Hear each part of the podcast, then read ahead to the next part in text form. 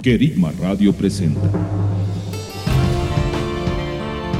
Hasta lo último de la tierra. Un espacio que nos pondrá en contacto con un mundo en necesidad. Porque así como el Padre nos ama, Nosotros amamos las naciones.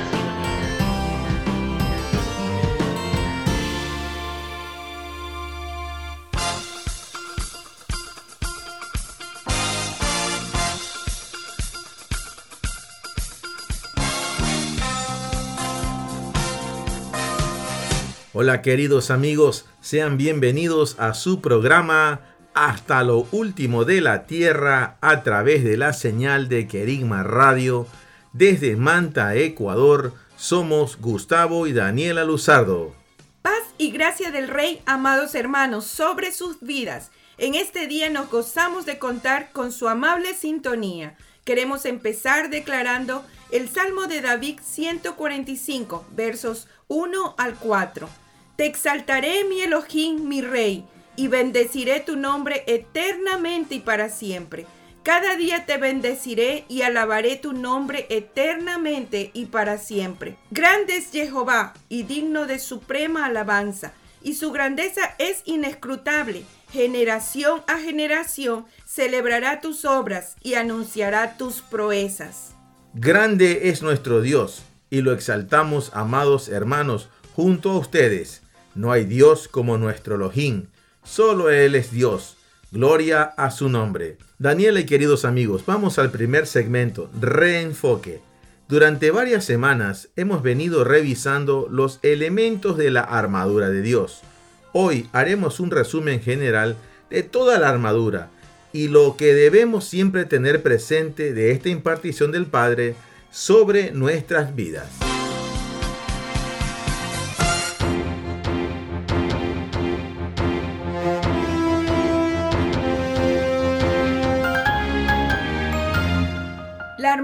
Dios.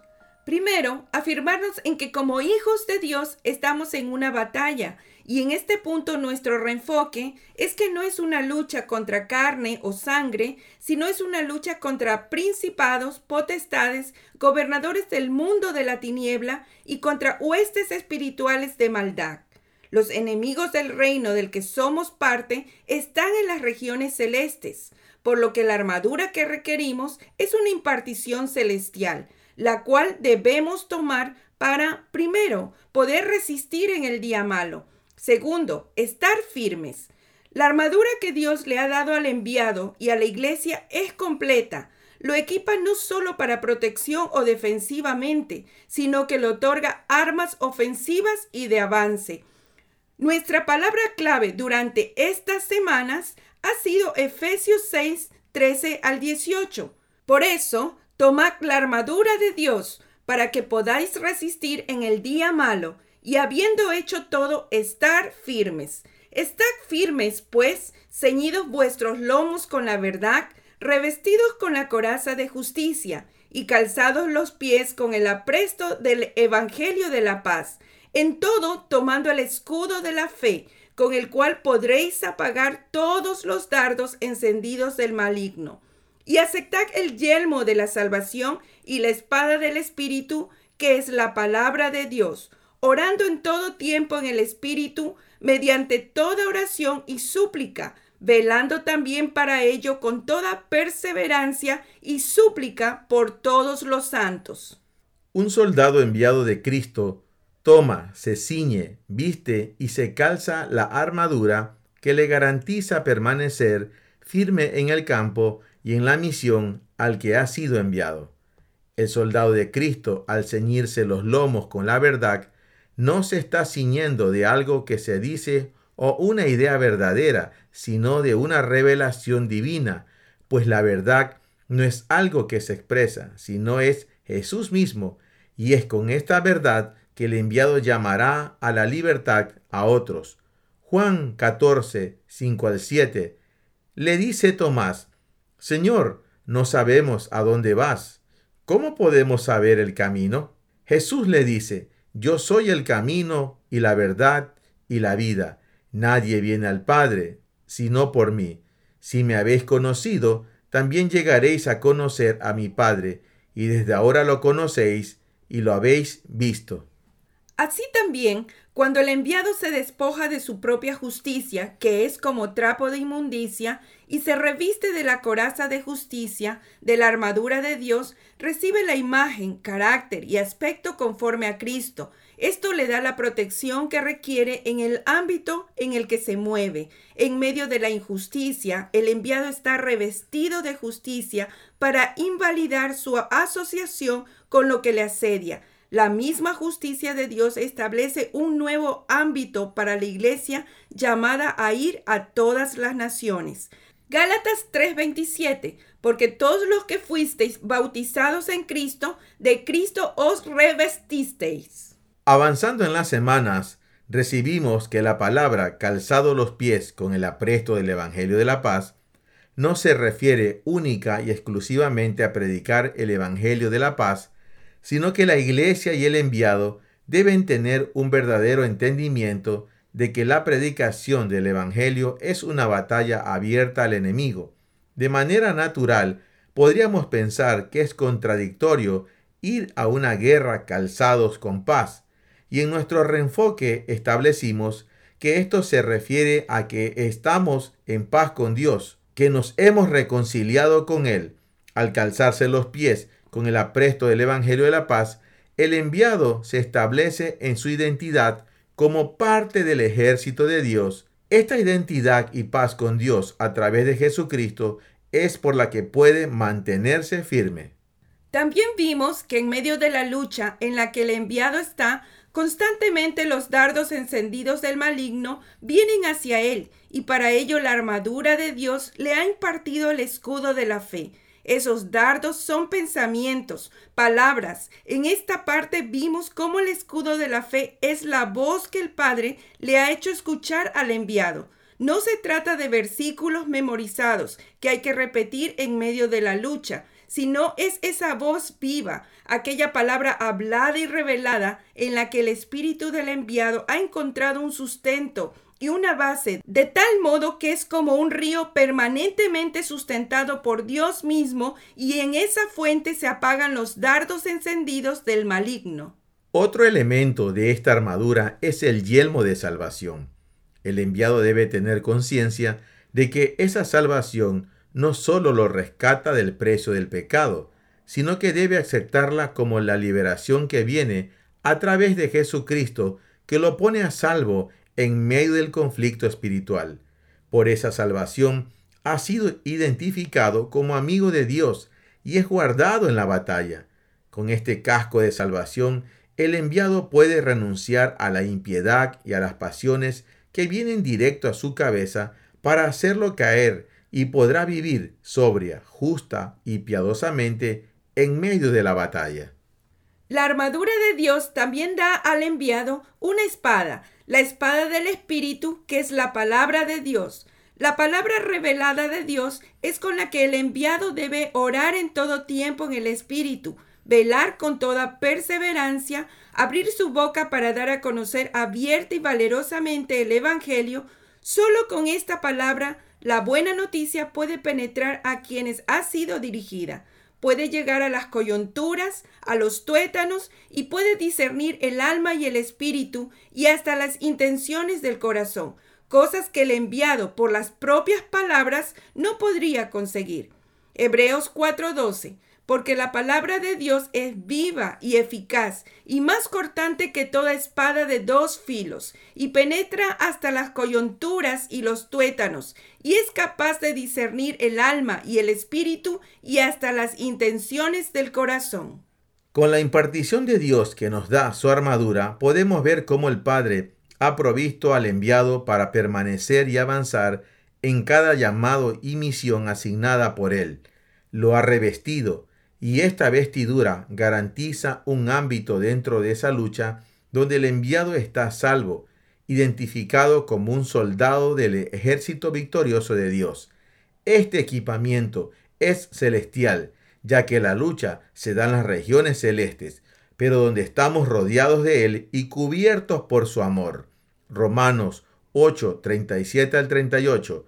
Al contrario, en todas estas cosas, somos más que victoriosos por medio del que nos amó, porque he sido persuadido de que ni muerte, ni vida, ni ángeles, ni gobernantes, ni lo presente, ni lo porvenir, ni las potestades, ni lo alto, ni lo profundo, ni ninguna otra criatura podrá separarnos del amor de Dios que es en Cristo Jesús, el Señor nuestro. La armadura de Dios es esa impartición de Dios mismo en nosotros que nos hace completamente victoriosos. Amén.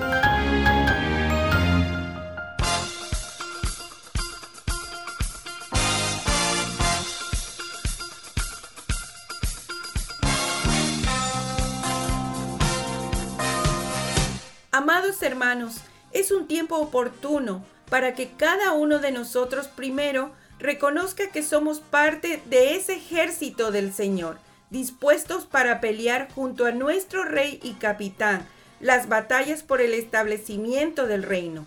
Tomemos conciencia de que no tenemos la lucha contra sangre y carne, sino contra entidades espirituales en las regiones celestes.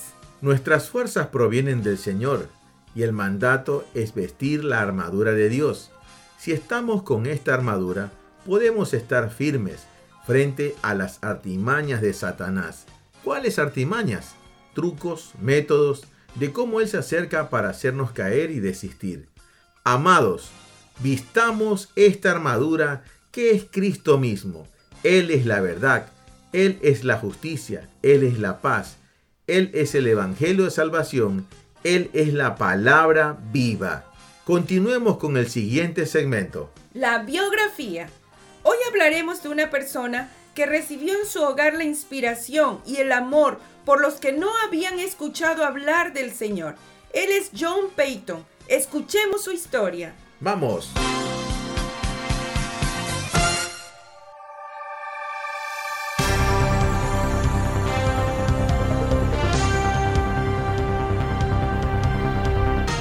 John Payton fue un hombre cuya fe y amor por el Señor fueron tan apasionados y genuinos que sin dudarlo ofreció su vida para el servicio de Dios en un campo misionero, donde el amor de Cristo no había podido transformar las vidas de las personas a causa de la violencia y hostilidad, pero nada refrenaría la obra del Señor.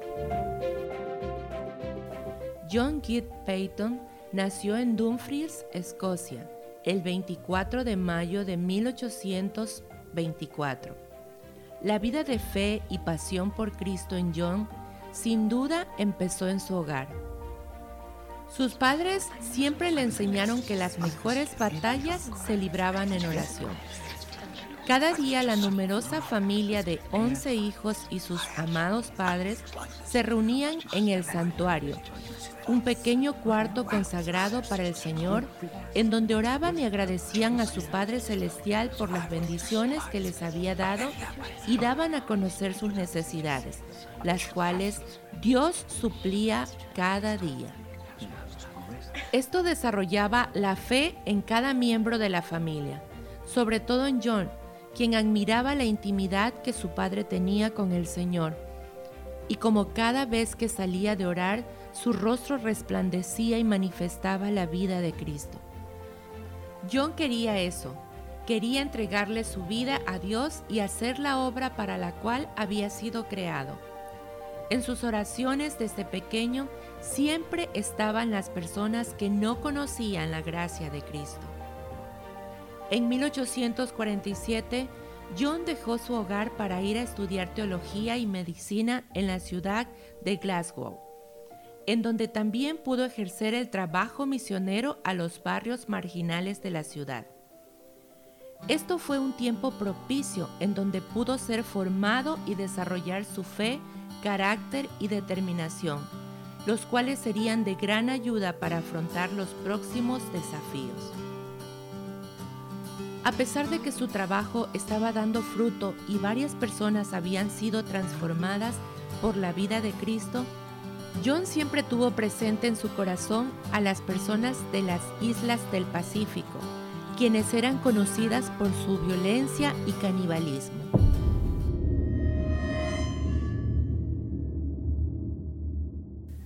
Como era de esperarse, al dar a conocer su carga por estas personas, la iglesia se opuso rotundamente, por el temor de que John fallezca entre los caníbales pero John sabía que cualquiera podía reemplazarlo en Glasgow. Pero, ¿quién querría ir a los nativos del Pacífico? Era entendible que muchos no quisieran, pero alguien tenía que ir. Al comentarle el tema a sus padres, ellos le dijeron que efectivamente su vida había sido consagrada para ello. Con esto, John no tuvo ninguna duda de que esta carga era del Señor, y si había sido llamado para predicar a los caníbales, él lo iba a hacer sin ningún temor.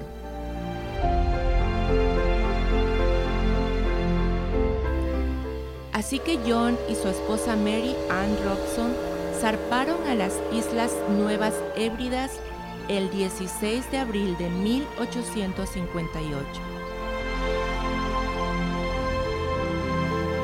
La primera isla en la que se asentaron era conocida como la isla Tangna.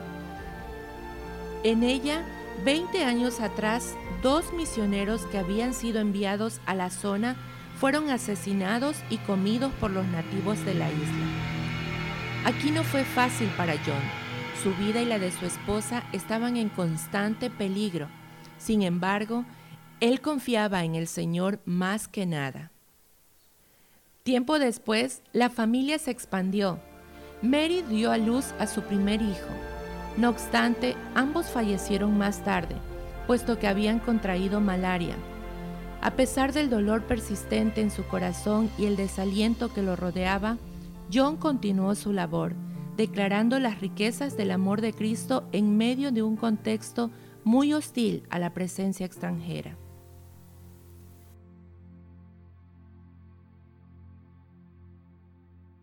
En más de una ocasión, los nativos quisieron levantarse contra John. Sin embargo, la soberanía del Señor era mayor y no lograban hacerlo. John tenía la convicción de que él era inmortal hasta que acabe la obra para la cual el Padre lo había llamado, y sabía que apenas estaba empezando. Tras estar en Tacna por varios tiempos ya y no ver ningún fruto, John entendió que debía ir a las demás islas, además de que sus provisiones en aquel lugar habían sido saqueadas por los aborígenes quienes también en una noche incendiaron la casa de otro misionero donde se encontraba John. Y cuando parecía que ambos morían, un tornado cruzó sobre la casa y apagó el fuego. Los aborígenes huyeron y al día siguiente los misioneros dejaron la isla.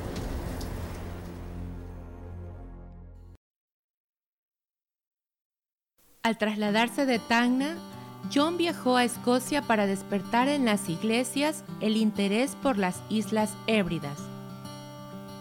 Durante este tiempo en Escocia, John volvió a contraer matrimonio con Margaret Whitecross.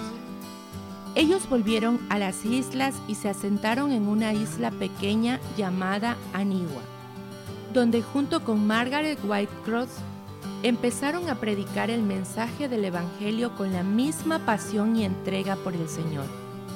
Pronto empezaron a ver frutos y pudieron levantar una iglesia y una imprenta, donde empezaron a traducir la Biblia en el idioma de los nativos. Además, la obra no quedó allí, puesto que John regresó a Escocia y viajó a Australia y Nueva Zelanda buscando a más obreros para recoger la mies y juntos poder traducir más Biblias para repartir en las demás islas. Los nativos de Aniwa se convirtieron después de ver cómo John construía un pozo. Para los nativos esto era algo loco, pues la lluvia no viene de abajo, sino del cielo. Ciertamente John corría el riesgo de no encontrar agua dulce, puesto que se encontraba en una isla. Entonces, al igual que como lo hacía desde niño, él empezó a orar mientras iba cavando. Cuando por fin empezó a salir agua y probó que era dulce, empezó a agradecerle al Señor y a gritar de alegría. Los nativos estaban asombrados y empezaron a probar el agua para ver si era verdad. Al confirmarlo, ellos también empezaron a cavar pozos, pero se encontraban con piedras o con agua salada. Cuando le preguntaban a John cómo lo hizo, él les decía que Dios había depositado de sus aguas de vida en el pozo para suplir sus necesidades. Y llegaron a la conclusión, nosotros sabemos cavar y construir pozos, pero no sabemos orar como el señor Peyton. Se dieron cuenta que el Dios del cual John siempre hablaba responde y es fiel con sus hijos, mientras que sus dioses paganos le pedían sacrificio y aún así no les llenaban sus necesidades. Pronto empezaron a tirar todos sus ídolos de madera. Algunos los quemaban y otros los echaban al mar, diciendo, El Dios Jehová nos ha enviado lluvia de la tierra. ¿Por qué no nos mandaría también a su Hijo desde el cielo? Muchos aquel día vieron la luz, conocieron la verdad y probaron el agua viva. John partió feliz a la presencia del Señor el 28 de enero de 1907 en Victoria, Australia.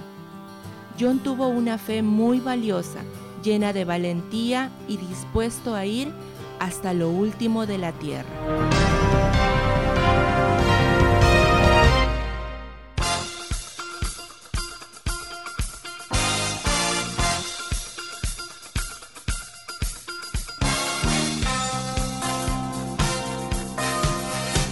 Seguimos al aire a través de la señal de Querigma Radio desde Manta, Ecuador. Somos Gustavo y Daniela Luzardo. Daniela, ¿cuáles son los puntos de esta biografía que quisieras rescatar? Rescatar que John tuvo su base de fe en su casa.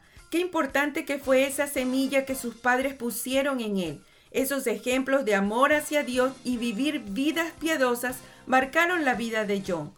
También rescato el hecho de que no cualquier persona puede ir a un campo misionero como el que fue John Peyton. Necesitaba el comisionamiento de Dios y ese diseño del Padre para esos lugares. No fue fácil para John, tuvo guerras espirituales que luchar, pero vemos que él batalló y el cielo lo respaldó. Estoy de acuerdo contigo, Daniela. Otro aspecto importante también fue su legado. Tres de sus hijos sirvieron como misioneros en las islas Las Nuevas Hébridas. Muy tremenda la obra a la cual fue llamado John Peyton. Continuemos con el siguiente segmento. Escuchemos las noticias actuales.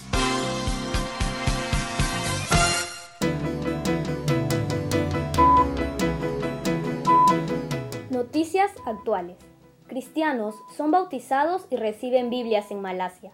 La intolerancia religiosa es muy fuerte en la nación de Malasia. Por esta razón, los más afectados son los seguidores de Jesús que insisten en compartir su fe con los demás. El cristiano es considerado inferior, ya que la nacionalidad malaya está ligada a la creencia islámica. Tener una Biblia en Malasia es un privilegio. Hace unas semanas, 23 nuevos conversos fueron sorprendidos por la palabra de Dios en el idioma local. Después de ser bautizados, los creyentes se emocionaron con el regalo y agradecieron con lágrimas en los ojos. Gracias, esto significa demasiado. Se lograron distribuir las dos cajas de Biblias a muchas familias en Malasia. Estaban emocionados de recibirlos, comparten los responsables de repartir los obsequios. La emoción también llegó a los niños, quienes recibieron una Biblia en sus manos por primera vez.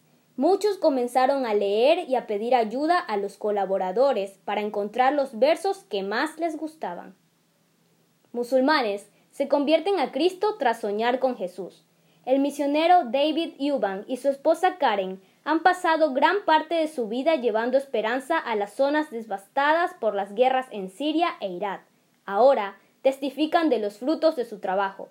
Ellos comparten que a pesar de la situación actual, Dios no se rinde con las personas, el Señor da segundas oportunidades. Hoy hay nuevas comunidades cristianas que antes eran musulmanas, y lo que es más importante, Jesús vino a ellos en sueños, comentan los misioneros, que habían oído hablar de esto antes, pero ahora lo veían. Ellos se enfocan en ayudar a las personas que sufren por los conflictos de las guerras y dicen que están agradecidos porque las recompensas valen la pena. Sea el Espíritu Santo trayendo más revelación de Cristo a estas zonas de conflictos. Tribu radical hindú abandona costumbres violentas y se rinde a Cristo. Hace más de mil años atrás, los Konyak eran el grupo étnico naga más grande del noroeste de la India. Este grupo de personas, que antes no habían sido alcanzadas, solía tener la tradición de decapitar a sus enemigos como trofeo, hasta que ya entrando al siglo XX, misioneros americanos cristianos fueron sin miedo y les compartieron las buenas nuevas del Evangelio. Cuando llegaron los misioneros, los Konyak se resistieron, pero después de ver sus vidas finalmente abrazaron y adoraron al Señor de los cristianos, hasta que casi toda la tribu aceptó a Jesús como su Señor y Salvador. Por lo tanto, le dieron la espalda al animismo y a las tradiciones que se consideran pecaminosas. Dios no solo cambió sus vidas, sino también su cultura. Hoy, el 90% de los Konyaks han abrazado el cristianismo ya no se matan entre sí ni atacan a otras aldeas por su propio prestigio. En cambio, después de conocer a Jesús, estos antiguos cazadores de cabezas ahora viven en paz con sus vecinos. Estás en sintonía de tu programa Hasta lo último de la Tierra. Ya volvemos. Amados oyentes, les invitamos a dejar sus comentarios en nuestro correo. Hasta lo último de la tierra radio arroba gmail.com. Coméntenos cómo este programa está bendiciendo sus vidas. Gracias por su atención. Estás en sintonía de Querigma Radio. Extendiendo el mensaje del reino de Dios a todas las naciones de la tierra.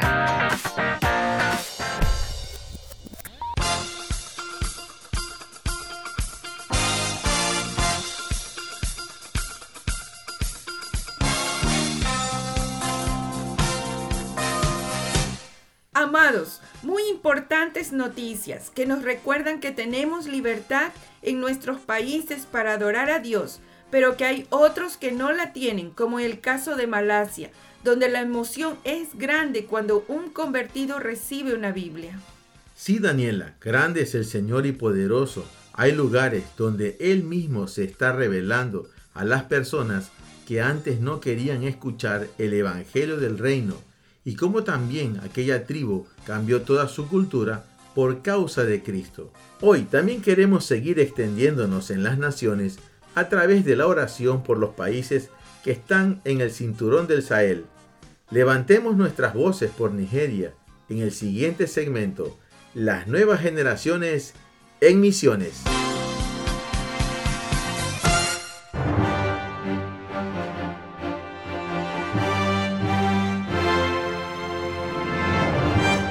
Saludos amigos, ¿qué tal? Yo soy Mateo. Y yo Nathan. Hoy continuamos con nuestra revisión del cinturón del Sahel. Hoy veremos a la nación de Nigeria. Aunque en nuestros primeros segmentos oramos y presentamos a esta nación, no lo hicimos con el entendimiento de que está ubicada en el cinturón del Sahel. Mas ahora, con este entendimiento, queremos presentar a esta nación. Nigeria, cuyo nombre oficial es República Federal de Nigeria, es un país ubicado en África Occidental. Tiene una población estimada de 206.14 millones. Su capital es Abuya. Su religión es mayoritariamente islamista. Nigeria presenta dos realidades. Una de ellas es que Nigeria es la principal economía subsahariana rica en petróleo y gas natural, con una gran importancia para Europa.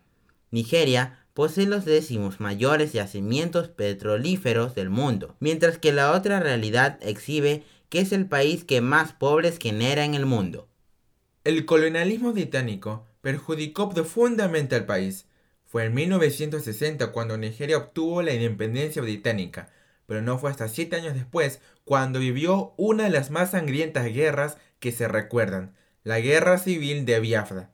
Además, los golpes de Estado y las dictaduras militares han hecho que el país, a pesar de volver a la democracia en 1999, no se haya recuperado de estas experiencias. La miseria y la desigualdad económica ha dado origen al surgimiento y al auge de organizaciones terroristas como Boko Haram, quienes desde el 2009 han matado miles de personas en el noroeste de Nigeria. La violencia desatada por Boko Haram ha provocado un desplazamiento masivo.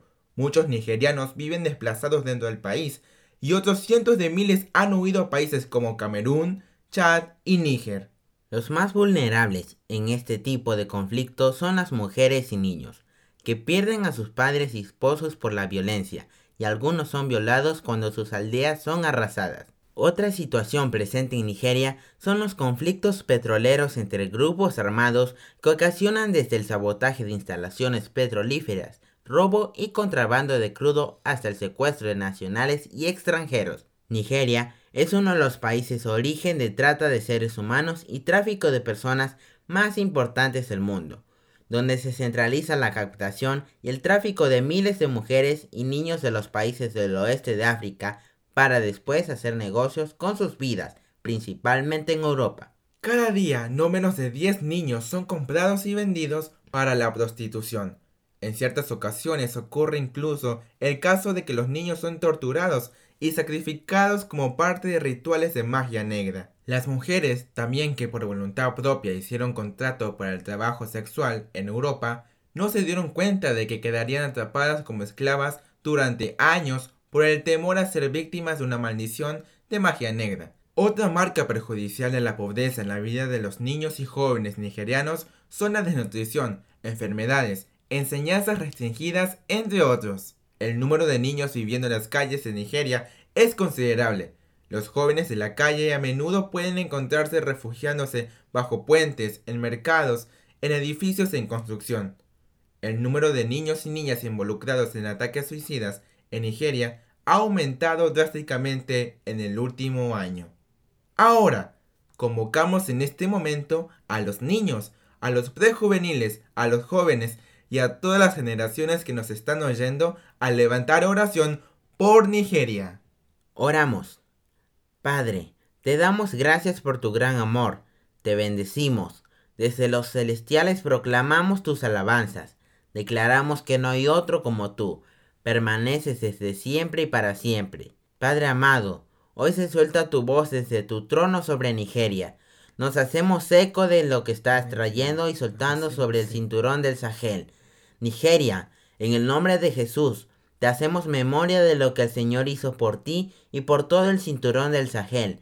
No estás más conectada a la falsa luminaria que estaba sobre ti, sino que el sol de justicia está sobre ti, sobre todo el cinturón del Sahel, sobre tu territorio. En el nombre de Jesús decimos, sea la luz. Sea la luz. Se separa la luz de la tiniebla en Nigeria. Se manifiesta la luz. Se manifiesta el orden. Amén te sacamos de esa doble realidad en la que fuiste puesta para obrar en maldad y así influenciar a otras naciones a cometer iniquidades. No fuiste creada para obras perversas, sino para obrar para bien y en bendición. Te establecemos en Cristo, la roca eterna. Amén, amén.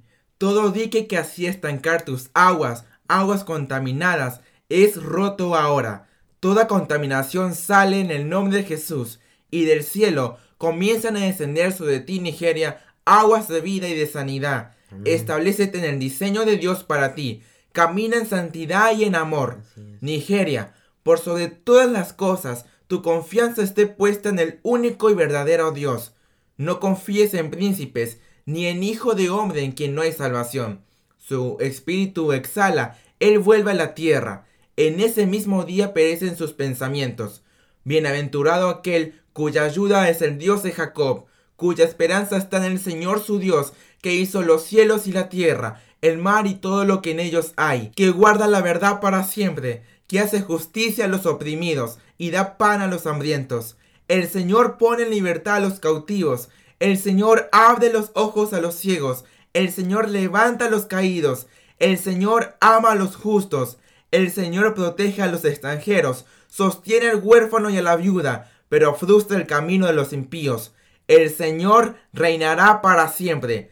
Tu Dios, oh Sión, por todas las generaciones. Aleluya. Sea hecho sobre Nigeria en el nombre de Jesús. Amén. Amados, les animamos a seguir orando, a continuar proclamando a Cristo sobre Nigeria y sobre todo el cinturón del Sahel. Declaremos juntos. Resplandece tu luz, Señor, sobre Nigeria, sobre el cinturón del Sahel. Estás en sintonía de tu programa Hasta lo último de la Tierra. Ya volvemos.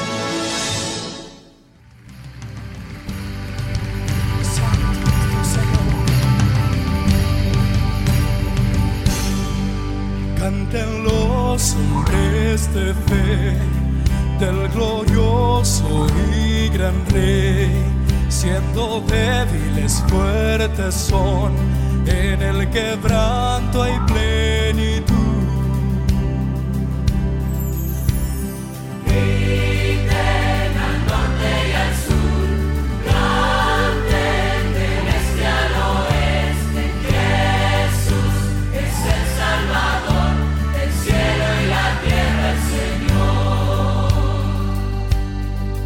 las mujeres de verdad canten al querido está y nuestro rey de amor con su las vendará.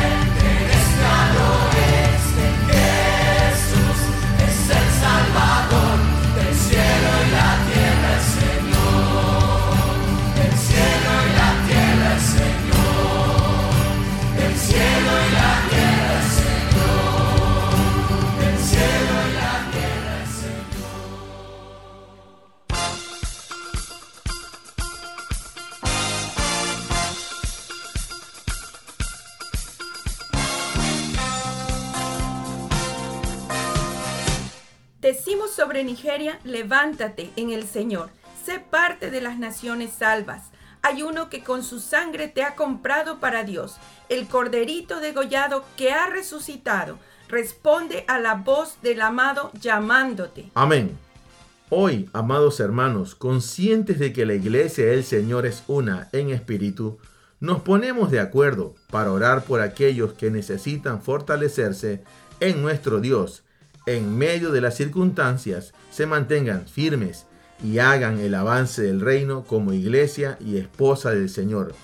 En el segmento Orando por la iglesia perseguida, hoy día hablaremos de Pakistán, que está en el puesto 5 de las naciones que persiguen a la iglesia.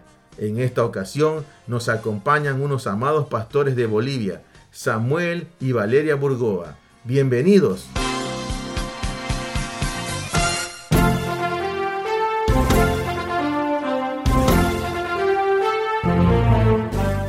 Orando por la iglesia perseguida. Pakistán. Oficialmente, República Islámica de Pakistán es un estado soberano del sur de Asia. Con una población de más de 200 millones de personas, es el quinto país más poblado del mundo.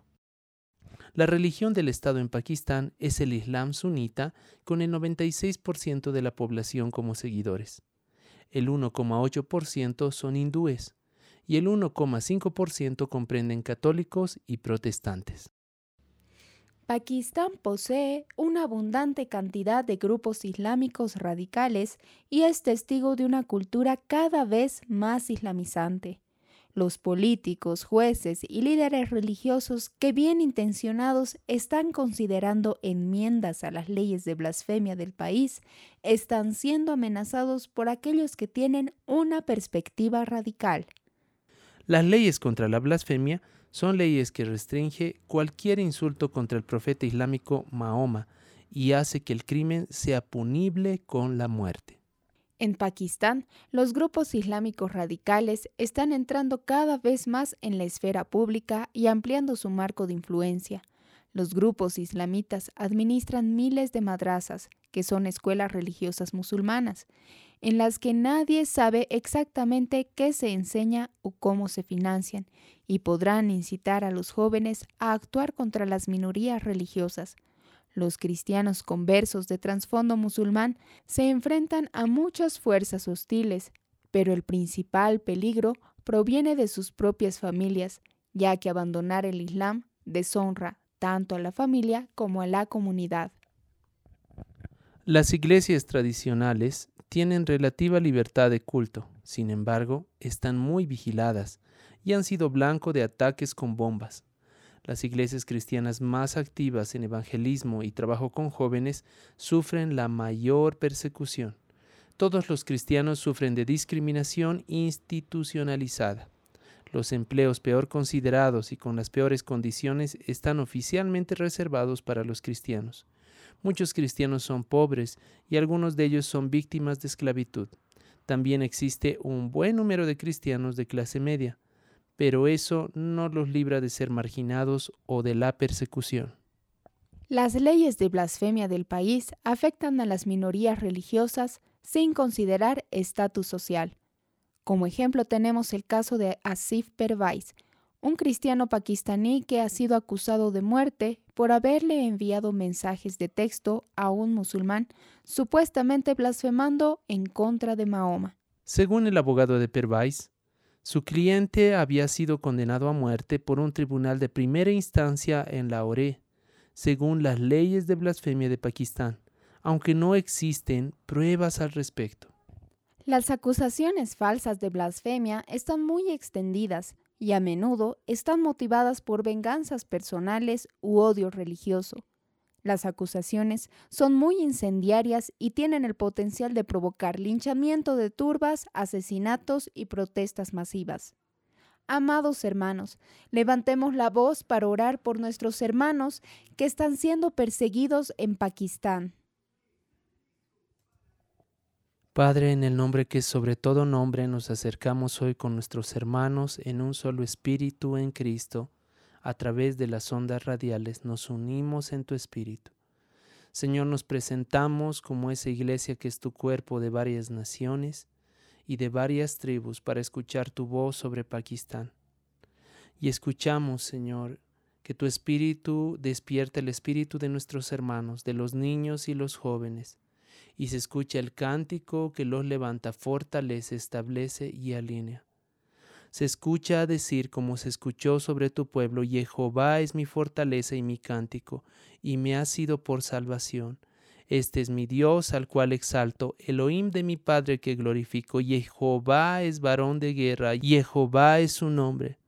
Señor, en esta hora vemos que la salvación y la seguridad de nuestros hermanos en Pakistán se encuentra en el poder de tu fuerza, en levantar tu nombre y en tu alabanza. Los vemos fortaleciéndose y comiendo de Cristo. Se abren las puertas para la iglesia en Pakistán para que reconozca al Padre. Y se escucha decir que aunque sean perseguidos, hay una puerta abierta delante de ellos para tomar de la porción de Cristo y ser fortalecidos en el espíritu y en el hombre interior. Se los llama ahora de los cuatro puntos de la tierra de Pakistán a que vengan delante del Señor por el camino de luz que abre su evangelio y su verdad. Se alumbran sus ojos para reconocer a Cristo y ven en el Padre su provisión y los graneros que necesitan para este tiempo. Se activan los dones y milagros en medio de tus hijos para que éstos den a conocer el poder de tu resurrección. La muerte tiene cerco y el temor tiene límite. Los hijos son la iglesia en medio de la casa, que llaman a tu corazón y establecen de tu realidad por encima de todas las noticias. Se acallan todas las noticias mentirosas que traían zozobra al corazón de nuestros hermanos, haciéndoles temer y quitando y buscando que sus ojos sean apartados de Cristo. Padre, oramos para que en esta hora sean fortalecidos en la fe cada uno de ellos desde los ancianos, niños, mujeres, varones, que han decidido poner su fe en ti. Oramos, Señor, para que este tiempo que está atravesando la iglesia sea un tiempo de mucho, mucho fruto en abundancia para ti, para que muchos comiencen a creer y sean llamados a la fe en el Hijo de Dios. Oramos para que en medio de cada situación tu voz prevalezca en medio de ellos, en medio de sus familias, y puedan ellos correr a ti como el lugar seguro y la torre fuerte, Señor. Nos unimos para levantar la fe de aquellos que tenían la fe débil en este momento. Nos unimos para levantarlos en valentía, Señor, en fortaleza, aquellos que estaban padeciendo debilidad. Señor, tu nombre se ha dado a conocer en medio de la tierra de Pakistán a través de tu iglesia y a través de cada hijo que se ha levantado para proclamar tu nombre y proclamar la fe en el Hijo de Dios. Sea tu nombre escrito en cada corazón, en medio de cada familia, Señor, y tus milagros, tu poder se ha dado a conocer en medio de ellos en cada tiempo. En el nombre de Jesús, Señor levantamos y proclamamos que el pastor de los pastores es cabeza de esta iglesia. Llamamos a que Cristo sea manifestado en medio de nuestros hermanos y alumbre su camino y corazón. Sabemos que aquel cuyo pensamiento en ti persevera es perfeccionado en la luz y el amor que el Padre refleja y manifiesta. Nuestros hermanos son presentados hoy junto con las naciones soltamos estas palabras y oramos porque esta iglesia sea un cuerpo fuerte que pueda dar a conocer tu revelación y manifestar Cristo prontamente. Te creemos Jesús y esta es nuestra palabra y nuestro amén. Te creemos Señor. Amén.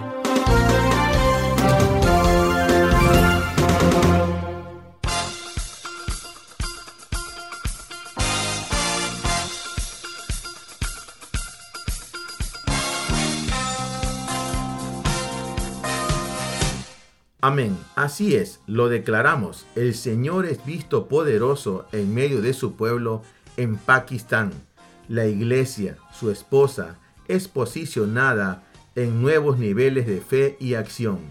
Gracias, amados pastores Samuel y Valeria, por compartir este tiempo con nosotros. Amados, hemos terminado el programa de hoy y queremos darles nuestro agradecimiento por ser parte de este avance del reino a través de este y todos los programas de Querigma Radio. Como dice la escritura, nosotros no somos de los que retrocedemos para destrucción, sino de los que tenemos fe para preservación del alma. Amados, avancemos. Así es, amados, agradecidos por semana a semana compartir la palabra y los tiempos de oración, creyendo que el Señor hace mucho más abundantemente de lo que pedimos o entendemos. Queremos animarles a que nos escriban a nuestro correo hasta lo último de la tierra radio arroba gmail.com. Déjenos sus comentarios y de cómo este programa y cada segmento bendicen sus vidas.